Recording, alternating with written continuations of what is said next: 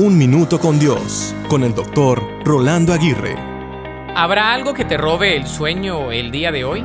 Esto puede ser una condición física, una relación sentimental, un desafío laboral, un propósito no alcanzado, un sueño frustrado, una situación recurrente o una circunstancia que parece ser inexplicable.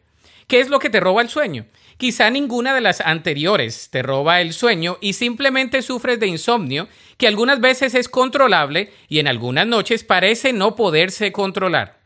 Sin embargo, hay cosas que muchas veces nos roban el sueño y que no son necesariamente malas. Por ejemplo, un anhelo por servir a los demás, una inconformidad por una injusticia, una labor prolongada, un proyecto por el bien de muchos y el beneficio de pocos.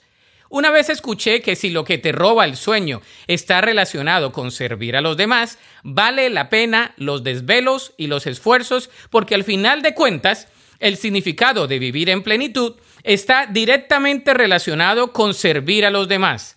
De modo que si pierdes el sueño por tu familia o por un servicio a los demás, en cierta manera estás sirviendo a Dios.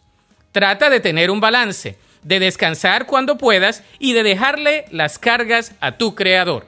La Biblia dice en Mateo 11:28, Luego dijo Jesús, Vengan a mí todos los que están cansados y llevan cargas pesadas, y yo les daré descanso.